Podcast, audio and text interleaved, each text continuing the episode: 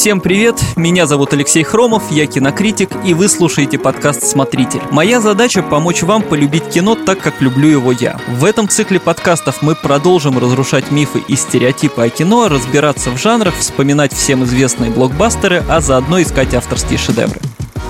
По традиции говорить о кино я буду с моим соведущим Мишей Вольных. Миша, привет. Привет, Лёша. Сегодня поговорим про мюзиклы и музыкальные фильмы. Один из моих любимых жанров на сегодняшний день. Ой, и мой тоже. Казалось бы, все очень легко, все поют, танцуют, но на самом-то деле авторы порой в мюзиклы запихивают столько драматизма и даже мрачности, что им может позавидовать какая-нибудь серьезная драма без песен и плясок. Сегодня мы подробно поговорим про музыкальные фильмы, про то, как жанр умирал, снова возрождался, и, конечно, пройдемся и по классике, и по главным событиям 2020 года, вспомним позорных кошек и совершенно гениального Гамильтона. На мой взгляд, вот этот симбиоз двух видов искусства, музыки и кино, это вообще лучшее, что можно придумать. Вот согласен, да. Да, и самые мои любимые произведения — это «Рокетмен», и стена Пинк Флойда, потому что смотрел я не так много, но вот эти меня вещи поразили. А, ну еще, может быть, Гамильтон, да, я вот как раз на днях ознакомился, мне очень угу. понравилось. У тебя есть какие-то любимые фильмы? Тут вообще вот на первом же вопросе можно и застрять на час, потому что мне как раз нравится очень много, и сценических мюзиклов мне много нравится. В первую очередь, наверное, самый любимый это как раз «Кошки», «Кэтс», но вот не, не киношная вот эта версия, а классика есть видео-версии 98 2008 года. И там очень много версий, да, по-моему? Телевизионных, в принципе, всего две. Вот ага. так, если толково смотреть. Вот ага. есть просто версия, это просто снятый спектакль э, в 98 году, и вот есть этот ужасный современный фильм. Очень люблю «Иисус Христос Суперзвезда», да, того же Эндрю Ллойда Уэббера, вообще это прекрасный композитор. Моих родителей любимый мюзикл, да. Ну, спасибо, да. Вот, причем, ну, я очень люблю именно, ну, оригинальную, конечно, запись, где Иэн Гиллан пел за Иисуса, Мюррей Хэт там Иуда. Странным образом мы вот говорим про кино, но именно кино киношная версия мне нравится меньше всего, ну, почему-то я не уловил вот эту атмосферу. Вроде все классно, но вот что-то что меня там духа. Да, не, не цепляет. Ну, лично для меня, хотя многие любят. Если киношные, то сразу в голову мне приходит Мулин Руш, но, наверное, потому что я его просто вот на спецпоказе пересматривал буквально месяц назад. Угу. И впечатление свежее, и, конечно, на большом экране это все выглядит очень круто. Ой, а я смотрел на DVD, и у меня как-то на самом деле, может быть, от этого впечатления были не очень. После того, как как Иван Макгрегор запел «I was made for loving you, baby», я что-то как-то выключил. Там как раз в этом гротеске и много кайфа, то есть его просто надо почувствовать. Mm-hmm. Кратко, если вспоминать классику Кабаре с Лайзой Минелли, потому что вот все помнят его как такой фильм с этими гротескными костюмами и гримом, и там забавная песня Мани. Да, На самом да, деле да. кино-то про захват, захват нацистами страны, то есть это очень мрачный фильм такой. Приолин Траволта поет, танцует, солнечная Оливия Ньютон-Джон. Траволта всегда поет и танцует. Ну да-да-да. А потом же сняли вот это где он женщину играл. Это, это ужасно было, это не надо. Тоже он там пел и танцевал, но лучше не надо. Я помню вот из сумасшедших ролей Траволта, это вот последний фильм «Фанатик» он назывался, да, по-моему? Слушай, я не видел «Фанатика», поэтому ничего не могу сказать. Ой, это, посмотри, это очень веселое кино с саундтреком э, от Лимбиски. Вот, и классика вспомнить хочу Мэри Поппинс, но вот не наша, а диснеевская, и там сейчас будет супер califragilistic expialidocious, есть такая композиция, это все в одно слово пишется, она просто просто моя Круто. любимая. А, да. С первого раза. Да, это просто долгие годы уже прям любовь. Вот, а, и есть две очень таких личных привязанности, ну, потому что они не такие массовые. Это, во-первых, шоу ужасов Рокки Хоррора, про него мы тоже поговорим подальше, потому что я его просто обожаю. И «Братья Блюз», их есть две части, там вторая, она как бы и продолжение, и ремейк первой. «Blues Brothers 2000», по-моему, да? Да, да, да, «Братья Блюз 2000», вот, вот, и причем мне вторая на самом деле даже нравится больше первой. Ну, не знаю, там старые фанаты, может, не одобрят, но вот у меня так. Но, как и в случае с аниме, не все переваривают жанр. Вот часто можно слышать такие упреки, что, дескать, герои сначала разговаривали нормально, а потом вдруг взяли и запели.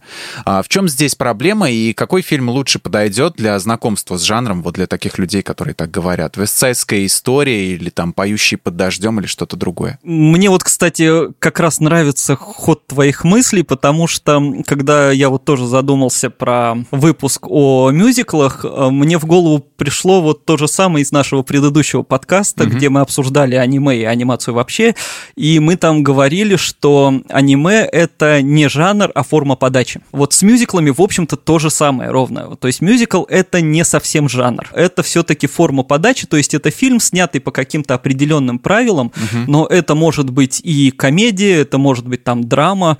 Ты вспомнил Рокетмена, это биографический фильм, в общем-то, но он просто построен вот в форме мюзикла. Киномюзикл — это кино, вот там есть несколько просто правил, хотя их тоже нарушают. То есть там, во-первых, песни, они подаются, что называется, диегетически, то есть... Э, ну, это как? То есть, ну вот во «Властелине колец» герои могут просто идти, а на фоне что-то звучит. Ну да. А в, в мюзикле э, люди сами поют, то есть ты видишь, э, кто поет эту композицию. Она не просто звучит на фоне, А-а-а. она вот подается прямо с экрана. И второе правило — это в большинстве мюзиклов э, текст композиции, их содержание — это часть сюжета. То есть это не просто там человек вышел, что-то спел. Это история какая-то. Да, это история, которая двигает сюжет. И, кстати, по этому поводу, например, Алексей Корт Портнев говорил, что из-за этого мюзиклы переводить очень трудно, потому что когда ты переводишь просто стихи, там столько воды, угу. что можно, в общем-то, переводить как угодно. А тут тебе нужно сохранить и ритмику, и содержание. А какой он мюзикл переводил Кортнев? Он переводил, если я не ошибаюсь, «Иствикские ведьмы» и, по-моему, даже «Кэтс». Ага. Но я могу что-то путать, но вот он точно какими-то из них работал. Ну, он вообще там уже и актер, и композитор, и... Ну, он и любит мюзиклы, то есть можно сказать, что День выборов, День радио — это же отчасти да, мюзикла. Да, да, Ну, невероятно вообще талантливый человек, он реально за что не берется, у него все получается. Да, безусловно. Чтобы относиться проще к мюзиклам, меньше придираться, ну, просто нужно, наверное, осознать истоки вот этих фильмов, потому что, ну, это наследники сценических мюзиклов, а те, в свою очередь, наследники там оперы, оперетты. То есть, ну, никого ж не смущает, что в опере люди поют, потому что это основа жанра, там, или в балете танцуют. Ну, это логично, да. Да, мюзикл это тоже, это фильм, в котором люди поют, то есть, как бы, оно так вот изначально задумано. Там второй источник — это некие концептуальные альбомы, как та же The Wall, там, Pink Floyd, угу. да, то есть это изначально музыкальное какое-то произведение, в котором весь сюжет — это набор композиций, композиций, и потом к нему уже доделывают визуальный ряд. Но вообще странно придираться к песням в кино, потому что, ну, в нашем там советском или постсоветском детстве в кино пели постоянно и там в сказках. Ну да, мы все выросли, можно сказать, на этом. Да, на музыкальном кино. Если кого-то действительно раздражает, когда прямо в сюжете много поют, то, наверное, можно посоветовать начать там с Чикаго. Там меньше поют? Нет, там просто музыкальная и содержательная часть, скажем так, они отделены. То а. есть сам сюжет он подан как-то вот в реалистичных декорациях, все вот как в кино развивается, а отдельно вставлены композиции, где герои как, как будто на сцене. По поводу классики, да, «Поющие под дождем» — это вообще один из величайших мюзиклов, его там во всех рейтингах часто называют лучшим мюзиклом в истории. Он даже до сих пор свежо смотрится, и вся эта хореография, она выглядит до сих пор впечатляюще. Джин Келли в плане, да, не только пения, но хореографии, это, конечно, прекрасно. Танцы там просто, просто шикарные. Почему его интересно смотреть, потому что это не просто там мюзикл сам в себе, угу. это мюзикл, в принципе, про историю кино, да, про переход от немого кино к звуковому. Вестсайская история, чем прекрасно тоже это, ну, вообще интересная идея передать разборки уличных банд как, не, как нечто показать изящное достаточно, да, там показывать драки в виде балета, это очень необычно, это очень классно, да. То есть фильм вроде бы, да, про разборки каких-то пацанов, ну, такая, на самом деле, шекспировская история, ага. Ромео и Джульетта фактически. Но ну, вот... во времена Ромео и Джульетты тоже были пацанские разборки такие. Да, ну тут они вроде как назывались. Ага. ну да, тут вот они такие более современные, и поэтому показать это изящно. И там музыка Бернстайна и Натали Вуд, она, кстати, Наталья Захаренко-то на самом деле, А-а-а. если кто не знает. Вот, ну, совершенно прекрасные персонажи, и музыкально это подано круто. Ну, мне кажется, классику тоже стоит посмотреть. Мне кажется, вицайскую историю не любить невозможно. Не совсем фильм, но наделавший много шума бродвейский мюзикл «Гамильтон». Он получил массу наград, в том числе и Пулицеровскую премию за лучшее драматическое произведение, что вообще большая редкость. На Disney Plus а, премьера состоялась в прошлом году, то есть, ну, как вот на, на малых экранах можно сказать, потому что пандемия. Как ты думаешь, вот после такого успеха нас ждет киноадаптация этого произведения, или оно так и останется сугубо бродвейским мюзиклом? Вообще про Гамильтона, конечно, это хоть отдельный выпуск делай, что невероятная совершенно штука. Да, разбирать там массу всего надо будет. Да, и я его тоже так мне посоветовали посмотреть, я так что-то странно, ну, ну что я знаю про Гамильтона? Это мужик, который на 10 долларах нарисован, и он был министром финансов. И я потом нашел запись Лин Мануэль Миранда, автор мюзикла, и вот он, собственно, Гамильтона изначально сам пел, угу. как он презентовал его в Белом доме, тогда еще Обама были, у них, значит, было какое-то там творческое мероприятие, угу. и вот он выходит на сцену и говорит, что я сейчас работаю над новым концептуальным интеллектуальным произведением, это будет хип-хоп мюзикл про министра финансов. И все начинают в зале хохотать, потому что, ну, звучит максимально глупо. Он говорит, вот вы смеетесь, но какая была у него жизнь? И он там первую композицию исполнил тоже. И я потом полез искать, это действительно у человека жизнь рок-звезды была. А-а-а. То есть он не, не просто человек, там, который деньги делал, это и одаренный литературный человек, который там он эмигрант, сирота, переехавший с острова в Америку. Там он стал героем войны, он стал личным помощником Вашингтона, а сам все время опять рвался на передовую. Потом он там женился на богатой наследнице, при этом заигрывал с ее сестрой параллельно. Да, это тоже показано. Да, потом вот у него сын погиб на дуэли, и там в мюзикле не показывают, там еще после того, как он погиб, у него дочка сошла с ума, и она до старости осталась. Mm, они эм... уж не стали сильно перегружать, да? Да, слишком, да, и она осталась вот этим взрослым ребенком, она мир не очень осознавала. Слушай, мне вот интересно, вот когда я смотрел, а сколько людей в зале вообще понимали и знали, о чем идет речь и историю? Не знаю, я постфактум все это полез вот разбирать, но меня тоже это захватило. И вот эта тема секс-скандала, то есть это первый политический ага. секс-скандал в истории, да, когда человек сам раскрыл свою измену там, чтобы его не обвинили в растратах, да, и вот этот финал, что его в итоге вообще убивает человек, с которым он дружил всю жизнь.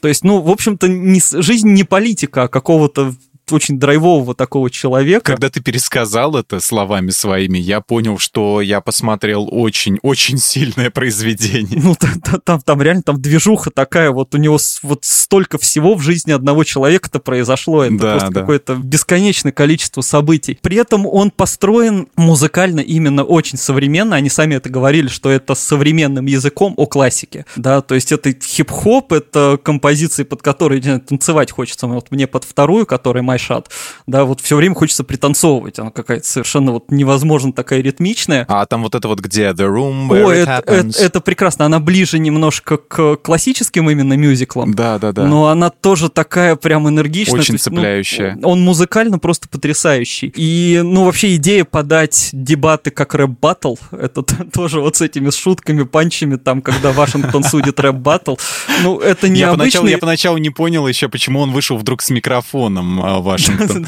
Да-да-да, но именно вот это построение такие, что они там... И когда бросил, бросил этот Джефферсон, бросил микрофон, а сзади его поймали. Да-да-да. Вот, ну, очень круто, то есть это действительно очень свежо. Насчет киноадаптации пока сомневаюсь, потому что, ну, в принципе, в кино хотели выпустить именно эту версию, ее хотели на больших экранах крутить, но, да, долбанула пандемия, и, собственно, все позакрывали, поэтому его продали сразу на Disney+. Мне кажется, что там будет сложнее, потому потому что от кино, ну, все-таки это историческое как угу. бы, произведение, от кино будут ждать какой-то реалистичности, какого-то правдоподобия. Театральная сценическая версия, она сразу от этого правдоподобия отказывается, потому что, ну, все видят, что это на сцене, что это условно и... Формат другой и язык другой. Да, да, к этому относится проще. В кино, возможно, начнут придираться, что на самом-то деле костюмы-то не, не похожи, mm-hmm. там и люди не похожи. Вот, ну, не знаю, пока что не говорят. То есть вот так единственное могу сказать, что пока я ничего не слышал про то, что его хотят переснимать. Ну, мне кажется, наверное, и не надо. А я жду, когда наше Министерство культуры все-таки доберется до этого произведения и задумает, как обычно, дать ответ. И снимет какой-нибудь мюзикл, например, на тему Второй мировой войны, потому что тем у нас других больше нет. И пригласят, э, ну, Тимати, может быть, и Гуфа, представляешь, они в окопе сидят и едят бургер черный. Вот это хороший был бы мюзикл. Нет, ну на самом деле-то и у нас можно такое снять, просто звать там не Тимати, ну хотя бы Оксимирона, да, но, но позовут Тимати, да, к сожалению. История с музыкальными фильмами в нашей стране начиналась с картин «Волга-Волга», «Веселые ребята», «Кубанские казаки», а закончилась э, с «Телягами». А, но в промежутке было множество музыкальных комедий. Так вот, снова наш любимый вопрос. Вот как мы докатились до жизни такой? Жанр внезапно стал не нашим. А вот опять проблема в том, что мы пытаемся наше сделать не нашим. Ну, со mm-hmm. «Стилягами» вообще все очень как-то вообще непонятно. То есть, в первую очередь, непонятно, почему они сняли кино про 50-е с музыкой с 80-х. Это фильм «Праздник». Это единственное, что они продвигали в своих пресс-релизах прямо да, вот очень ну, настойчиво. то есть, ну, можно было взять современную музыку, вот нынешнюю, окей, мы бы поняли, да, что снимаем да. сейчас для да. современного зрителя. Можно было бы взять музыку того периода, а они взяли не то, не то, и я, значит, услышал в каком-то интервью объяснение, что, ну, вот у героев этого кино родились дети, которые уже слушали вот эту музыку из 80-х но потом у них родились внуки, видимо, которые слушали дабстеп, я не знаю. А, то есть логика очень странная, и ну, я не придираюсь к визуалу, понятно опять берем мюзикл. Ну, музыка услов... это ретро, ретро, а там пофигу, что, 50-е, 80-е, ну будешь ты копаться? Блин, нет. Даже, даже я чувствую разницу между музыкой 50-х и музыкой 80-х. Но они считают, что другие не чувствуют. Возможно, да. Мне кажется, как раз проблема в том, что стиляк вроде как сделали э, русским кино, но я имею в виду, что это про историю, которая происходила в СССР, и музыку взяли тоже российскую какую-то, да, узнаваемую, причем достаточно, хотя не из того времени. И при этом попытались скопировать западные мюзиклы, а не что-то наше свое. Из-за того, что в очередной раз, короче говоря, мы попытались говорить э, на английском языке с русским да, зрителем. Да, в современных да, фильмах это вообще большая проблема в российских, потому что герои в основном говорят переведенными с английского да, как будто языка их дублировали. фразами. Да. да. Почему, почему это явление существует? Ну, возможно, потому что пытаются ориентироваться на западное кино, и, ну, я не знаю, возможно... Но это, но это выглядит же дико, согласись, вот когда говорят такими фразами. Я согласен, я согласен, потому что их слушаешь и понимаешь, что люди так не говорят. Вот да, был это... фильм «Антикиллер ДК», э, третья часть, его снимал уже не Егор Кончаловский. Это такая трешанина получилась, то есть там пьяный Ефремов в багажнике полфильма лежит, очень оригинальная идея, особенно для Ефремова. Потом э, Куценко пытается скопировать Джейсона Стэтхэма из «Адреналина», а героиня говорит «фак» постоянно. И вот это вот просто какая-то мозаика из э, американских фильмов, она смотрится абсолютно дико. Мне кажется, сейчас сейчас уже они все еще пытаются там замахнуться, может быть, на какой-то иностранный рынок, что ли. Ну, там а, с... чтобы там, чтобы там оценили. Да, с майором Громом такое было. А, они изначально вообще говорили, что там вообще какие-то ходили слухи, за точность не отвечу, что типа мы снимем вообще на английском, а потом дублируем, чтобы сразу это для западного продать. Ну, наверное, вот эта попытка как бы показать, что мы как на Западе, да. Наверное, в этом вся проблема. И, соответственно, вот с мюзиклами то же самое, да, мы делаем музыку такую, как на Западе. Западе. Ага, и еще я вспомнил, как певица Слава в фильме «Параграф 78» а, произнесла Божечки. такую фразу «Не могу поверить, ты сделал это». Это да, да, просто да, да, большое Такое финишное глушило. Да, да. Это, ужас. «Параграф 78» очень странный фильм. Я когда-то прочитал а, самое точное его определение, и после этого я понял, что больше-то сказать про фильм нечего. Mm-hmm. Это как, как фильм «Чужие», только если бы команда прибыла на эту планету и обнаружила там только кота с корабля Настрома и больше никого. То есть это как бы чужой без чужого. Там реально люди весь фильм ничего не делают. Ничего не происходит, встретили какого-то ученого и все. Ну вот и это вся проблема, при том, что в Советском Союзе там музыкального кино, как мне кажется, было не меньше, если не больше, чем в фильмах других стран, да. да. У нас, в принципе, даже там, не знаю, из э, Д'Артаньяна и трех мушкетеров сделали мюзикл, да, причем такой как нормальный толковый мюзикл. С запоминающимися мелодиями, да. Да, и вот это, кстати, тоже очень круто, что получалось, что эти фильмы это не только в кино, это еще и набор хитовых композиций. Там в том же угу. Д'Артаньяне, да, есть тебе застольная там «Пора-пора порадуемся», есть какая-нибудь там мрачная, там, да, вот от Констанции или там невеста графа Деляфер, вот это все. То есть композиции с разными настроениями, которые отлично существуют даже вне фильма, и все вот их знают и любят. Поговорим про эксперименты в жанре. А самый яркий и безбашенный пример на моей памяти — фильм «Запретная зона» Forbidden Zone на музыку Дэни Эльфмана и группы Оинга Боинга. А человеку, который не знаком с этой картиной, очень сложно будет ее описать. Вот то ли это сказка, то ли триллер, то ли вовсе психоделическая полуэротическая фантазия. Обнаженка прям на титрах, это вообще... Да, уже на титрах было? Да, там каких-то актрис прям полуголые, они прям когда в списке актеров. Эх, надо будет пересмотреть, а все равно хороший фильм. А, как тебе вообще этот экспериментальный мюзикл? И знаешь ли ты что-нибудь а, такое же сумасшедшее? Ну, настолько сумасшедшего, мне кажется, в принципе не существует. Но мне он, ну, скажем так, странно. То есть я его с трудом могу посоветовать кому-то. То есть если только хочется реально психоделики, потому что там вот это вот голые девушки и тут же жаба какая-то поет. Э, там реально вот это вот ощущение, как с той картинки. Я не знаю, что чувствовать. Да, да, да, вот именно все так. То есть какой-то микс, и он причем странный и музыкально, и визуально, да, и вот да. это все построено, и там, ну, Эльфман, вот такой, там еще брат его режиссер был, вот, и они, они что-то такое странное намутили. Ричард Эльфман. Да, ну вот а, оно вполне соответствует тому, что тогда творил Эльфман, и вообще удивительно, что человек потом стал известным кинокомпозитором, потому что он казался совершенно таким трешовым и сумасшедшим панком. Музыку к Бэтмену писал, к Симпсонам. Да, он очень, ну, он с Тимом Бертоном вообще в первую очередь задружился, и Бертон угу. очень любит его саундтреки, хотя они такие, они, может быть, где-то проще, чем у какого-нибудь там Джона Уильямса, Ханса, но... Ханса Циммера. Ну, или Циммера, да. Но они очень хорошо соответствуют именно видеоряду всегда. Очень классный.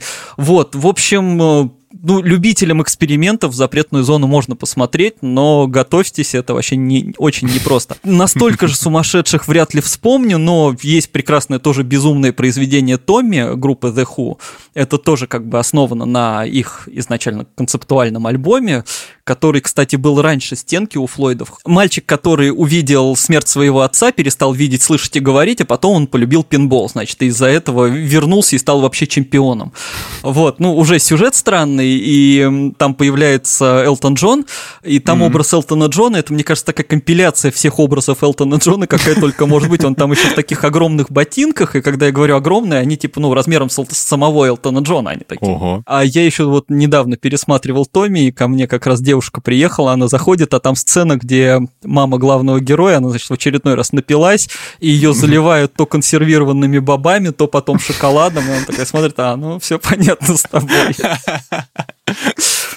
Опять твои фильмы. Да-да-да. Смотрел бы что-нибудь нормальное. Это странное кино, да. Вот, и главное из «Безбашенного», вот моя любовь, это шоу ужасов роки-хоррора, это такая как бы пародия на все фильмы категории «Б», но пародия не злая, а такая очень добрая и ностальгическая. Вот, его там снимали за копейки, потом после релиза фильм провалился вообще, а потом его пустили на ночных показах, и он стал культовым. Стал он культовым, потому что народ стал приходить и просто развлекаться на показах, то есть люди стали выкрикивать из зала всякие оскорбления в адрес э, персонажей. А потом в то же время появились э, шедоукасты. Что такое шедоукасты? Это люди, которые в костюмах героев выходили прямо перед экраном и показывали сценки из фильма, прямо во время фильма. Это довольно смело, потому что к ним у зрителей у таких э, немножко без тормозов было, наверное, неоднозначное отношение. Нет, там как раз все было однозначно. Там все были довольны, потому что вот этот трэш творился, вот это, это кино просто стало символом вот такого безумного поведения. И mm-hmm. тут самое главное, то есть этот культ живет до сих пор, и если вы думаете, что это все происходит в каких-нибудь Америках и Европах, но не только. Потому mm-hmm. что в Питере, в Москве регулярно устраивают показы, я не знаю, как по другим городам. И есть российский Shadowcast, там командует такой человек Михаил, вообще ему огромный респект, потому что он очень крутые штуки делает. Вот, и вот это все происходит, и летом будут, кстати, я вообще всем советую сходить, потому что, ну, мне кажется, это хоть раз надо увидеть, потому что ты там можешь вот сидеть в кино, а, и тебе, если захотелось потанцевать, например, под песню Time Rap, ты можешь выбежать просто на сцену, сцену и танцевать вместе со всеми. Это что-то наподобие, как ведут себя некоторые зрители при просмотре нормальных фильмов, но здесь это никем не порицается. Да, здесь это поддерживается и делается всем залом. То есть ты можешь творить на этом кинопоказе что угодно, прийти в каком угодно наряде и просто хулиганить, ну, главное, не вредить другим. Я считаю, что вот шоу ужасов Рокки Хоррора, его, в принципе, должен увидеть каждый хоть раз mm-hmm. в жизни, потому что там еще одну из главных ролей Тим Карри играет, который в образе то ли английской королевы, то ли вампира. Это очень-очень классно. Вот это, наверное, один из моих любимых. И по поводу экспериментов, ну, наверное, давайте еще вспомним, что «Танцующая в темноте» Ларса фон Триера, это, в общем-то, тоже мюзикл. Да, мы говорили про него вот буквально несколько выпусков назад. Вот, там Бьорк, она поет, но это такой тоже мюзикл, который нужно смотреть с подготовкой, потому что от него как-то очень, вот как раз это пример очень мрачного мюзикла, от которого потом очень тяжело.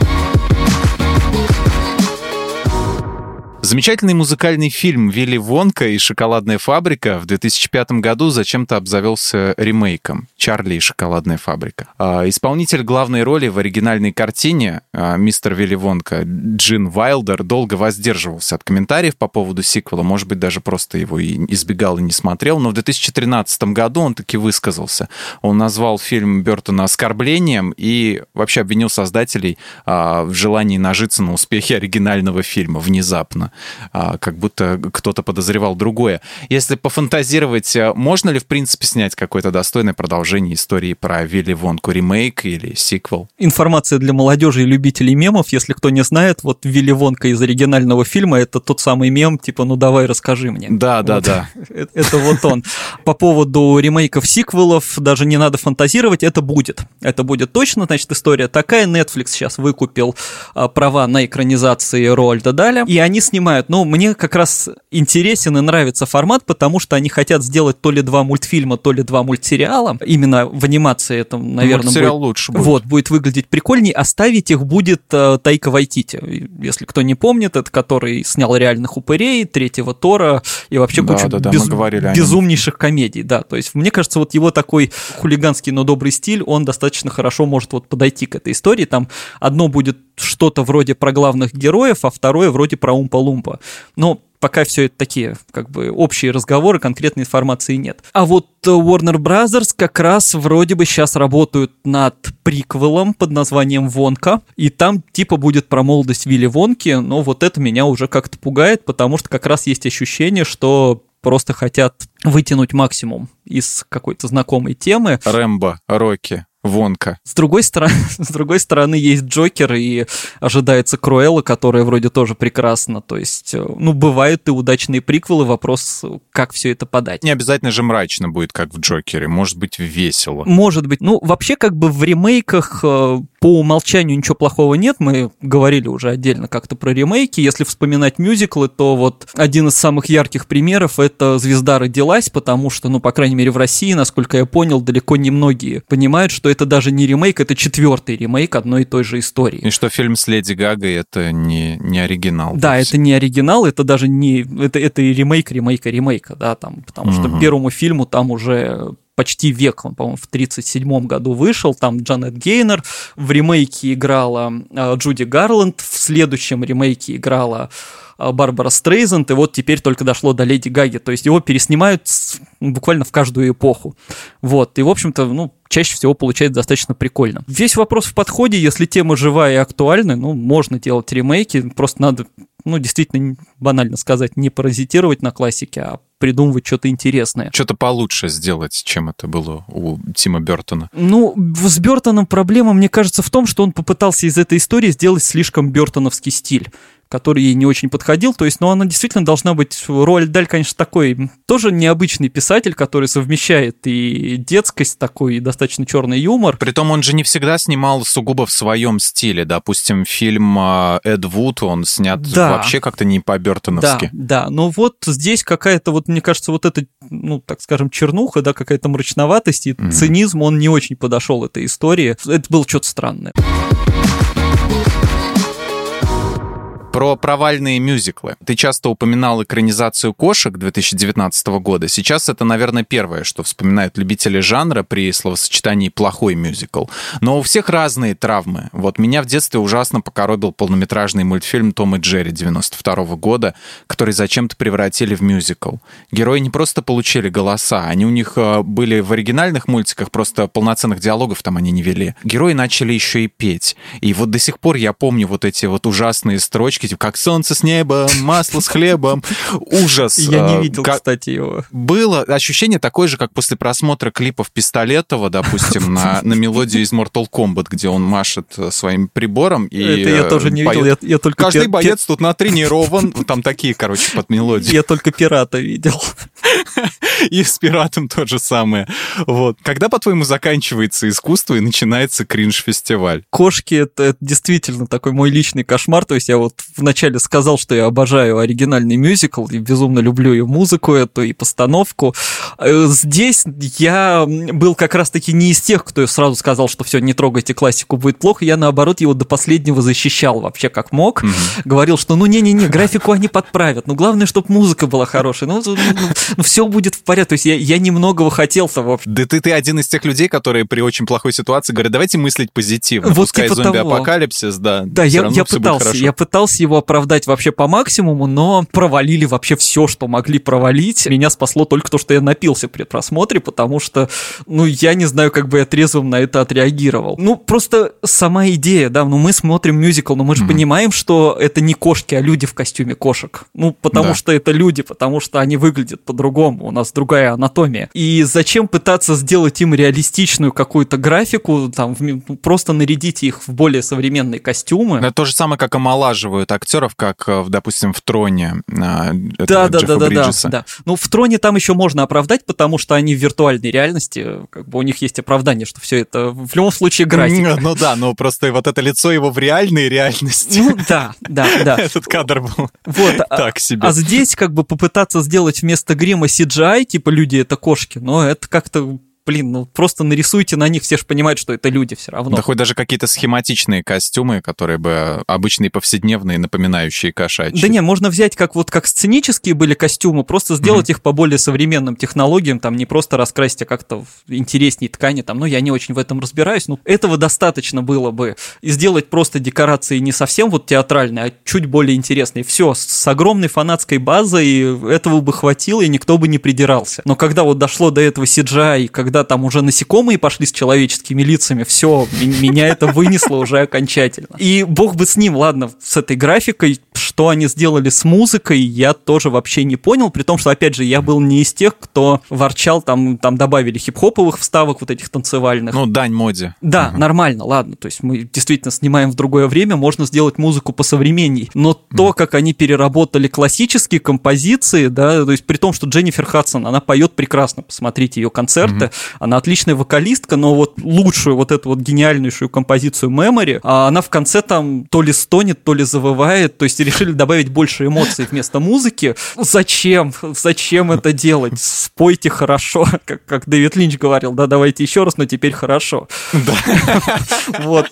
Можно было просто нормально спеть. Эта композиция гениальна сама по своей структуре, в нее не надо ничего добавлять больше. Наверное, если говорить в общем, в чем проблема мюзиклов, как почему это превращается в кринж, как раз в том, что пытаются усложнить там, где не надо усложнять. Есть условный жанр, который изначально сценический, в который не нужно пытаться допихать какой-то реалистичности или что-то переделать. Ну, то есть представь, если бы The Wall попытались сделать мейнстримовым фильмом. Ой, не хочу даже представлять. Вот, вот понимаешь, да? Или если бы Иисус Христос суперзвезда снимали как такое типа историческое кино. Э, типа, типа страстей Христовых. Да, ну это же туда бы не пошло, потому что это из другого жанра взято. Это изначально изначально условное произведение такое. Ну да, работать, скорее всего, не будет. Вот, вот. И стенка работала потому, что к относительно психоделичному произведению такому добавили вот этот вот психоделичный видеоряд с анимацией, да, с Аланом Паркером. Добавили вот форму, на самом деле, да, там фильм просто дополнил э, альбом музыкальный. Больше не надо это усложнять.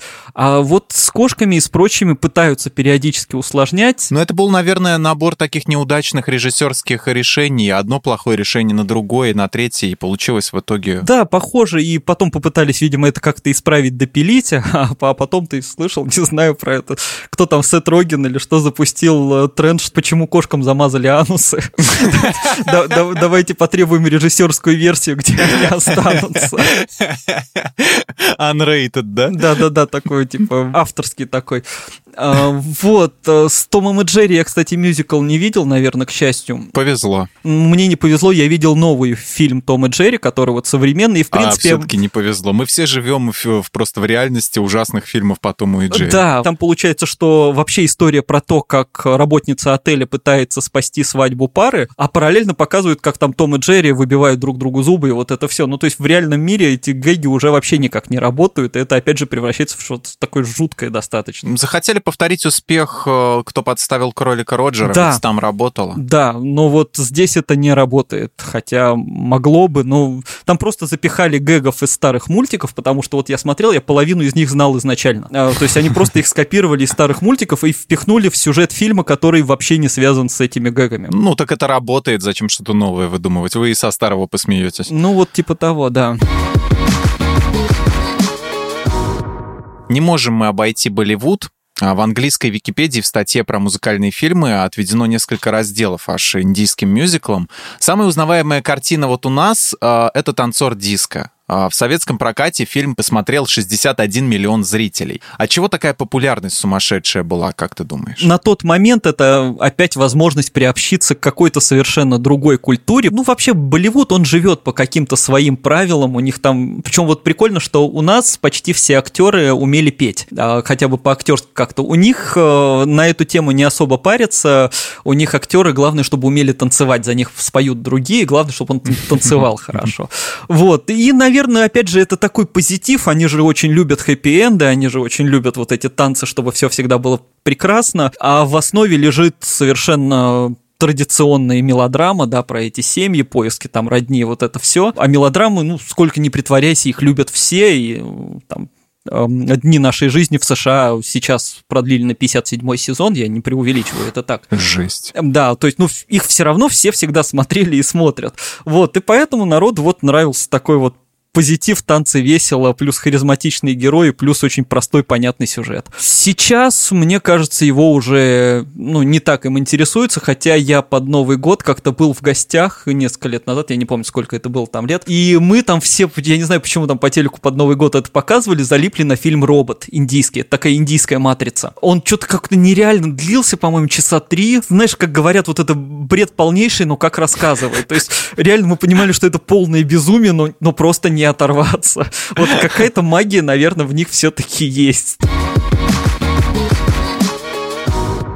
Каверы против оригинальных мелодий. Что, по-твоему, вот более жизнеспособно в музыкальных фильмах? Собственные треки или как в Мулен Руш, череда бесконечных вариаций, там песен Мадонны, Нирваны, Боуи и так далее? А, ну, жизнеспособно и то, и то. Вопрос, как адаптировать. То есть вот, ну, ты Мулен Руш не взлюбил, я его очень люблю, и мне кажется, это пример Да не то, чтобы не взлюбил, ну я просто выключил А, ну его. понятно, не, не проникся.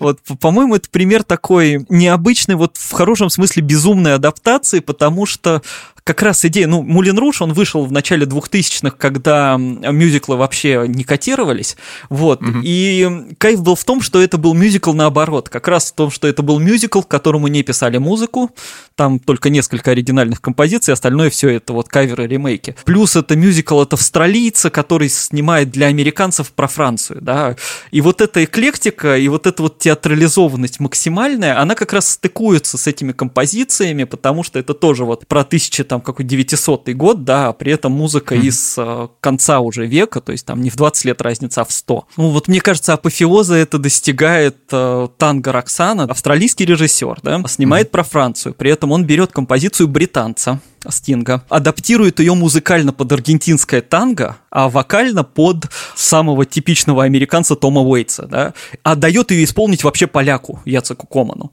То есть вот этот вот сумасшедший микс всего, Дикий коктейль, да. Как, как это воспринимать? ну вот мне он показался прекрасным, потому что это максимально неправдоподобно, максимально театрализованно. То есть это причем как бы даже он не просто театральный, он дважды театральный, потому что там тебе вначале показывают, вот типа кулисы раздвигаются, что все это сцена, а там они еще и ставят спектакль, то есть это вот сцена на сцене. И, ну не знаю, по-моему, в такой эклектике есть какой-то свой кайф. Э, Другой пример это вот уже упомянутые братья Блюз, которые тоже они доводят вот эти вот старые композиции блюзовые, и там рок-н-ролльные до какого-то гротеска, потому что вот как, я не знаю, Ментал Апокалипсис был, типа мультик про, Да. про металлистов, которые вот живут так, как они поют в своих песнях. Да, вот Скоро такие. полнометражка выйдет, кстати. О, вообще ништяк.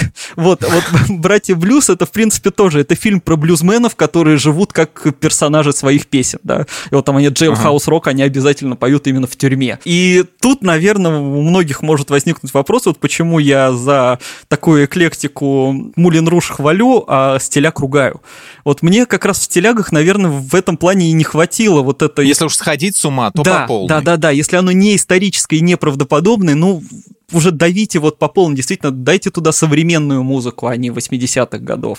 Сделайте mm-hmm. эти декорации максимально игрушечными какими-то. Но продюсеры просто рамки установили, и опять-таки э, создатели стали загнаны в них. Ну оказались. вот, вот, и мне кажется, в этом плане оно вышло как раз-таки достаточно слабым. Да, ну там отдельно уже там кратенько совсем вспомним мюзиклы по песням каких-то коллективов, которые тоже, получается, ага. часто пишутся не к фильму, а уже просто заранее берут, там, Битлз берут свою музыку, да, и используют ее в своем фильме. По сути, вообще мюзиклы по песням Битлз, это вот, которые там именно битловские, да, там Hard Day's Night или Help, это, в принципе, такое просто, ну, самолюбование, такое, наверное, в хорошем смысле, да. При том, что там как раз вот это вот нарушение всех правил мюзикла, потому что они там могут половину песни петь, а половина просто на фоне звучит. А, или в Help там, в принципе, эти песни, они вообще уже особо-то не связаны ни с, ни с сюжетом, ни с чем, это просто вот типа битлы какие-то ситуации попадают, с проблемами разбираются, бац, и тут они поют песню. То есть такой клип просто... Да хватило вообще появления четверки на экране, чтобы, ну да, такая, там их, люди обрадовались. Там их и задумали-то эти фильмы, просто потому что все, что связано с битлами, было популярно. Вот. Да. А там какая-то компания, она, я подробности плохо помню, она просекла, что у, у них э, нету эксклюзивных прав именно на саундтреки. И решили как бы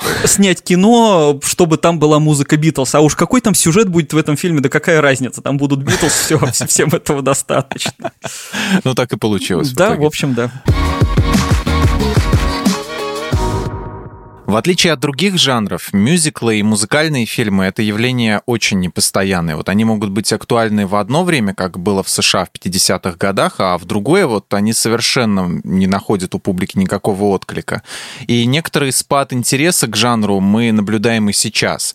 Вот в наше время они нужны зрителю, и если да, вот то что он воспримет охотнее? Что-нибудь легкое, вроде «Ла Ла Ленда» и «Естеды», или что-то монументальное, вроде того же Гамильтона, про который мы говорили? Ну, это обычный цикл э, любого жанра, любого вообще стиля в кино, потому что, ну, вспомни, вот мы говорили про ужасы, было то же самое, да, в 90-е mm-hmm. ужасы просто провалились, потому что никому не были нужны.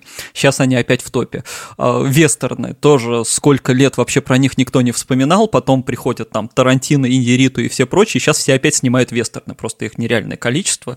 Вот мюзиклы, в принципе, проходят то же самое, да, в 50-е были, потом провалились, потом опять появились в 21 веке выходят сразу Мулин Руш и Чикаго, которые там набирают Оскаров, становятся культовыми фильмами, и все опять кидаются снимать э, мюзиклы. Ну, поэтому это обычная цикличность, любой жанр, он в какой-то момент исчезает, потом возвращается снова в каком-то более современном виде. По поводу, что кому нравится, да мне кажется, котируется и то, и то, э, потому что, ну, кто-то хочет легкого кино, кто-то хочет серьезного кино. La Land это чисто ностальгия такая, то есть это типа, как выглядел бы классический мюзикл, если бы его сняли сейчас. Гамильтон это как раз, э, то есть La Land он эксплуатирует именно ретро-тематику, Гамильтон, угу. он как раз идет дальше, он пытается адаптировать мюзиклы под современность, это современный язык. Модернизировать жанр и продолжить как бы классический его вид, э, придать ему вид современный, да, да, взяв, да, взяв классику. Да, все так, то есть получается, что это может заинтересовать тех, кто ретро-культурой особо не интересуется. Выводы. Какой мюзикл лучше смотреть первым, если вообще ничего не видел? Давай возьмем так э, из классики, это, наверное, «Поющий под дождем», из современного угу. Ну, пусть будет Чикаго. У наших еще получится или можно не надеяться? Я верю, что получится, потому что у нас очень музыкальная, в принципе, нация. Мы делаем отличную музыку, почему бы и нет? Просто перестаньте копировать Америку, сделайте... Получалось же когда-то. Да, сделайте что-то свое, и все будет круто. Провальные мюзиклы тоже надо смотреть? Ну, я вообще всегда топлю, конечно, за то, чтобы составить свое мнение, даже если все ругают, но признаюсь, что иногда думаю, что лучше бы я кошек не видел. Оригиналы или каверы? Вот тут так вот пойду против системы и скажу, а давайте каверы. При том, что оригиналы это очень круто, но каверы тоже можно очень классно использовать. Это интересно. Да, главное, чтобы да. понимать, зачем это нужно. Спасибо большое, что слушали этот выпуск. Смотрите хорошее и авторское кино, ищите то, что близко именно вам, и не забудьте подписаться на наш подкаст. Слушайте нас на всех удобных платформах, комментируйте, ставьте лайки и звездочки, а еще вступайте в наш чат в Телеграм, который так и называется «Подкасты лайфхакера». Продолжим обсуждать хорошее и разное кино там. А мы с вами прощаемся. Пока. Пока.